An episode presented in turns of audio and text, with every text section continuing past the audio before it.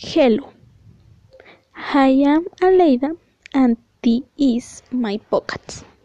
And I will thanks to you about music. About what is my favorite music. We sing it and we in like it. I will also talk about music is.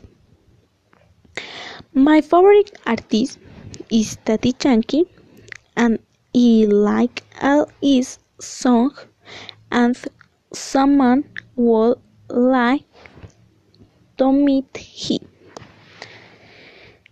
I like and his song both special the on B Corona.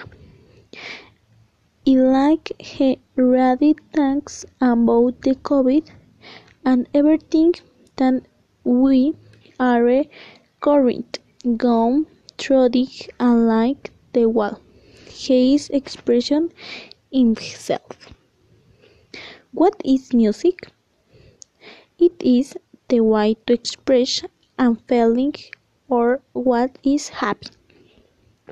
It helps us to relax and imagine things.